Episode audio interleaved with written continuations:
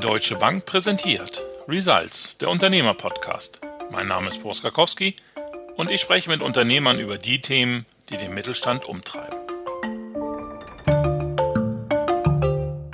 Heute sprechen wir einmal über Briefmarken. Ja genau, diese kleinen Kunstwerke für die Post, für die sich seit den 80er Jahren gefühlt niemand mehr wirklich interessiert.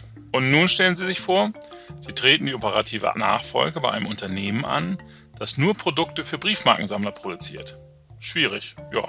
Aber genauso ist es Axel Stürken ergangen. Vor ungefähr 25 Jahren. Damals übernahm er von seinem Vater die Leitung bei Leuchtturm, bekannt vor allem für Briefmarkenalben. Das Unternehmen war zwar erfolgreich, aber ohne Perspektive. Heute bietet die Leuchtturmgruppe hingegen immer noch Sammleralben an, aber sie hat ihr Geschäft deutlich erweitert. Ganz neue Geschäftsbereiche und Marken wie der Versandhändler Torquato oder die Notizbücher Leuchtturm 1917 sind hinzugekommen. Die Transformation ist offenbar geglückt, das Unternehmen ist erfolgreicher denn je und wurde 2019 sogar als Familienunternehmen des Jahres ausgezeichnet. Mit Axel Stürken spreche ich jetzt darüber, was sich bei Leuchtturm alles verändert hat, wie er bei der Transformation vorgegangen ist und auch noch vorgeht und wie er auch auf die Herausforderungen der Digitalisierung reagiert. Herzlich willkommen, Herr Stürken. Ich freue mich, dass Sie heute dabei sind. Hallo, Herr Kakowski. Ich freue mich. Herr Stürken, ich habe es eben schon gesagt, seit Mitte der 90er führen Sie, inzwischen gemeinsam mit Ihrem jüngeren Bruder, die Geschäfte der Leuchtturmgruppe. Viel hat sich verändert. Was war die erste spürbare Veränderung, seit Sie das Heft in die Hand genommen haben?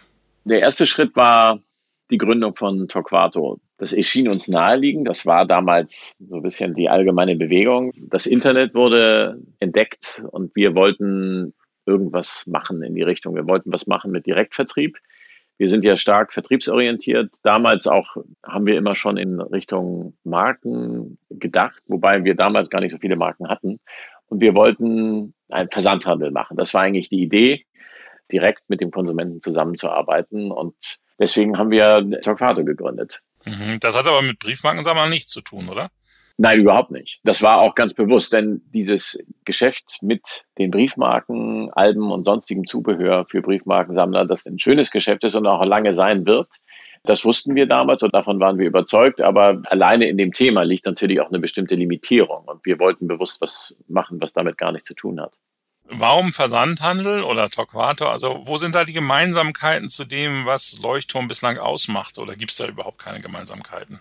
Leuchtturm hat schon immer bestimmte Artikel für den Schreibwarenhandel gemacht. Und so ist Leuchtturm auch gegründet worden 1917 und quasi wieder gegründet worden 1948 nach dem Zweiten Weltkrieg. Als man sich um Briefmarkenalben gar nicht so sehr interessierte, sondern da waren erstmal andere Produkte wichtig. Und diese Produkte, die wurden auch noch hergestellt. Und bei denen bemerkten wir besonders, dass der Handel, der ja auch seine Marge braucht, dass der teilweise bestimmte Produkte einfach unmöglich macht um klar zu sagen, wir sind ein großer Fan des Handels, aber es gibt einfach bestimmte Produkte, die funktionieren eigentlich nur im Direktvertrieb, weil die Handelsmarge relativ teuer ist. Und deswegen haben wir gesagt, das ist eine Sache, die interessiert uns, das würden wir gerne machen. Das heißt, bei Tocato machen Sie nur eigene Produkte oder nehmen Sie auch von Drittanbietern Produkte in den Handel auf? Als wir anfingen mit Torquato, haben wir im Wesentlichen Produkte verkauft, die wir irgendwo gefunden haben und wo wir dann gefragt haben, ob wir die auch vertreiben dürfen in den letzten Jahren bewegen wir uns immer stärker in die Richtung, dass wir sagen, wir wollen eigentlich Produkte selber entwickeln. Das hängt auch mit dem Anspruch zusammen, den wir mit diesen Produkten verbinden oder Produkte, die wir exklusiv vertreiben. Torquato ist nur der eine Bereich. Sie haben ja auch eine eigene Notizbuch, nenne ich das jetzt mal, Notizbuchreihe mit Leuchtturm 1917 entwickelt. Wie kam es dazu? Ja, das passierte deutlich später. Der erste Schritt nach Torquato, der nächste Schritt war die Weiterentwicklung unseres bis dato ausschließlich auf Briefmarken, Sammler zugeschnittene Produktsortiment auch auf andere Sammelgebiete auszuweiten. Das sind vor allen Dingen Münzsammler gewesen. Das passierte 2002, 2003. Da war die Initialzündung mit der Euro-Einführung. Und dann gab es eine richtige ja, Lawine von Produktentwicklungen, eine Reihe von neuen Alben und Sammelsystemen in Kästen und alles Mögliche. Und das war sehr erfolgreich. Das hat letztendlich das Unternehmen überhaupt die Möglichkeiten der Weiterentwicklung eröffnet. Wir haben damals im Jahr der Euro-Einführung einen Umsatzsprung von 50 Prozent gemacht. Und das eröffnet natürlich Möglichkeiten. Und als wir dann diesen Markt uns erschlossen hatten, haben wir einfach mal drüber nachgedacht. Wir haben eigene Fertigungskapazitäten, wir haben auch eine ganze Reihe von neuen Bezugsquellen aufgetan. und haben uns dann einfach angesehen, ja, okay, wir machen das immer nur für diesen Sammelmarkt, der ein sehr schöner Markt ist, der auch sehr viel Spaß bringt, der aber natürlich nur ein Ausschnitt ist der Möglichkeiten. Und dann haben wir festgestellt, dass diese Kontakte, die wir haben auf der Lieferantenseite und auch eigene Produktionsmöglichkeiten, dass wir damit auch andere Dinge machen können. Und deswegen haben wir gesagt, das wollen wir uns näher angucken. Und da haben wir uns den Schreibwarenmarkt angesehen und haben da eine Reihe von Jahren ja, rumexperimentiert, muss man sagen. Und am Ende sind wir bei den Notizbüchern hängen geblieben. Herr Stürken, lassen Sie uns an dieser Stelle kurz André Plödereder, Firmenkundenbetreuer bei der Deutschen Bank hinzunehmen. Hallo, Herr Plödereder. Hallo, guten Tag. Wenn ich erkannt habe, dass mein Unternehmen sich neu erfinden muss, um eine Zukunft zu haben, sollte ich dann Altes und Neues nebeneinander herlaufen lassen oder sollte ich besser alles auf eine Karte setzen, nur das Neue machen, um mich nicht zu verzetteln? Also ich persönlich würde nie alles auf eine Karte setzen. Der Unternehmer hat ja altbewährte Produkte, die vielleicht nicht mehr so en vogue sind, aber ja trotzdem weiterhin benötigt werden.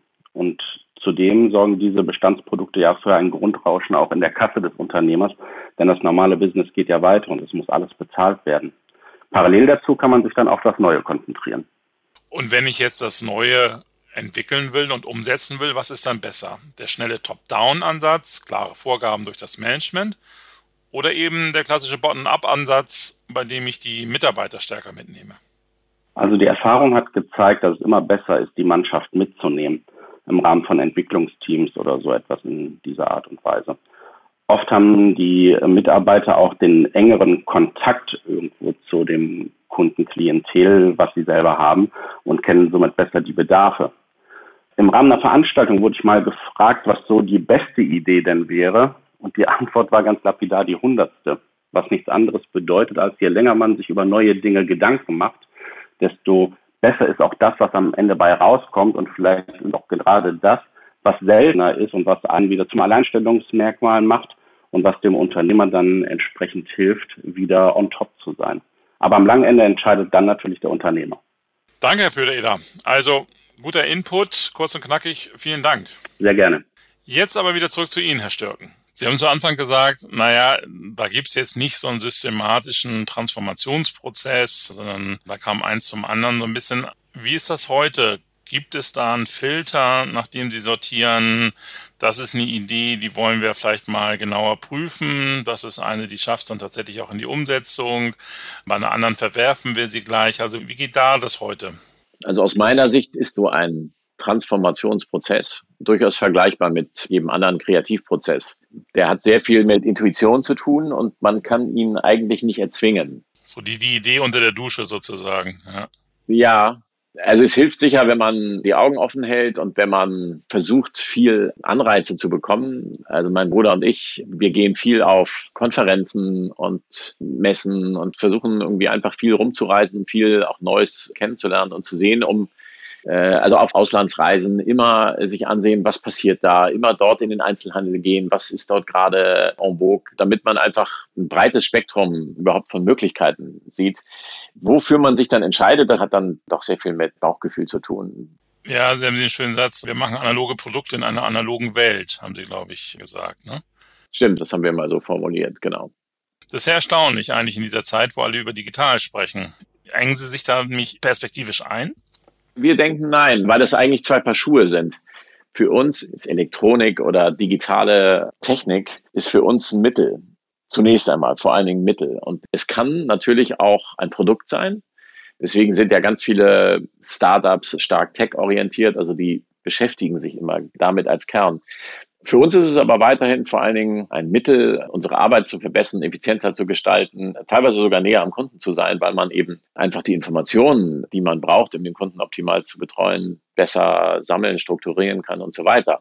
Trotzdem ja, also einmal die Frage, ob das für uns ein Produkt sein kann. Da muss man sagen, die Möglichkeiten, in der Regel erfordern sie einmal eine besonders gute Idee, möglichst früh und dann erfordern sie sehr viel Kapital. Deswegen haben wir einfach irgendwann für uns entschieden, das ist wahrscheinlich jetzt gar nicht so unser Thema. Das heißt aber nicht, dass wir die Möglichkeiten des Digitalen äh, ständig nutzen würden. Für uns sind das aber zwei Paar Schuhe. Und wie habe ich mir das vorzustellen, wenn Sie jetzt eine neue Idee entwickelt haben, wie gehen Sie dann vor? Machen Sie das im eigenen Hause alles selbst in der Umsetzung? Setzen Sie dann auf die Partner? Was sind da so die ersten Schritte? Ja, ich würde sagen, das kommt darauf an. Von der ganzen Denke her denken wir in Marken und wir sind Händler.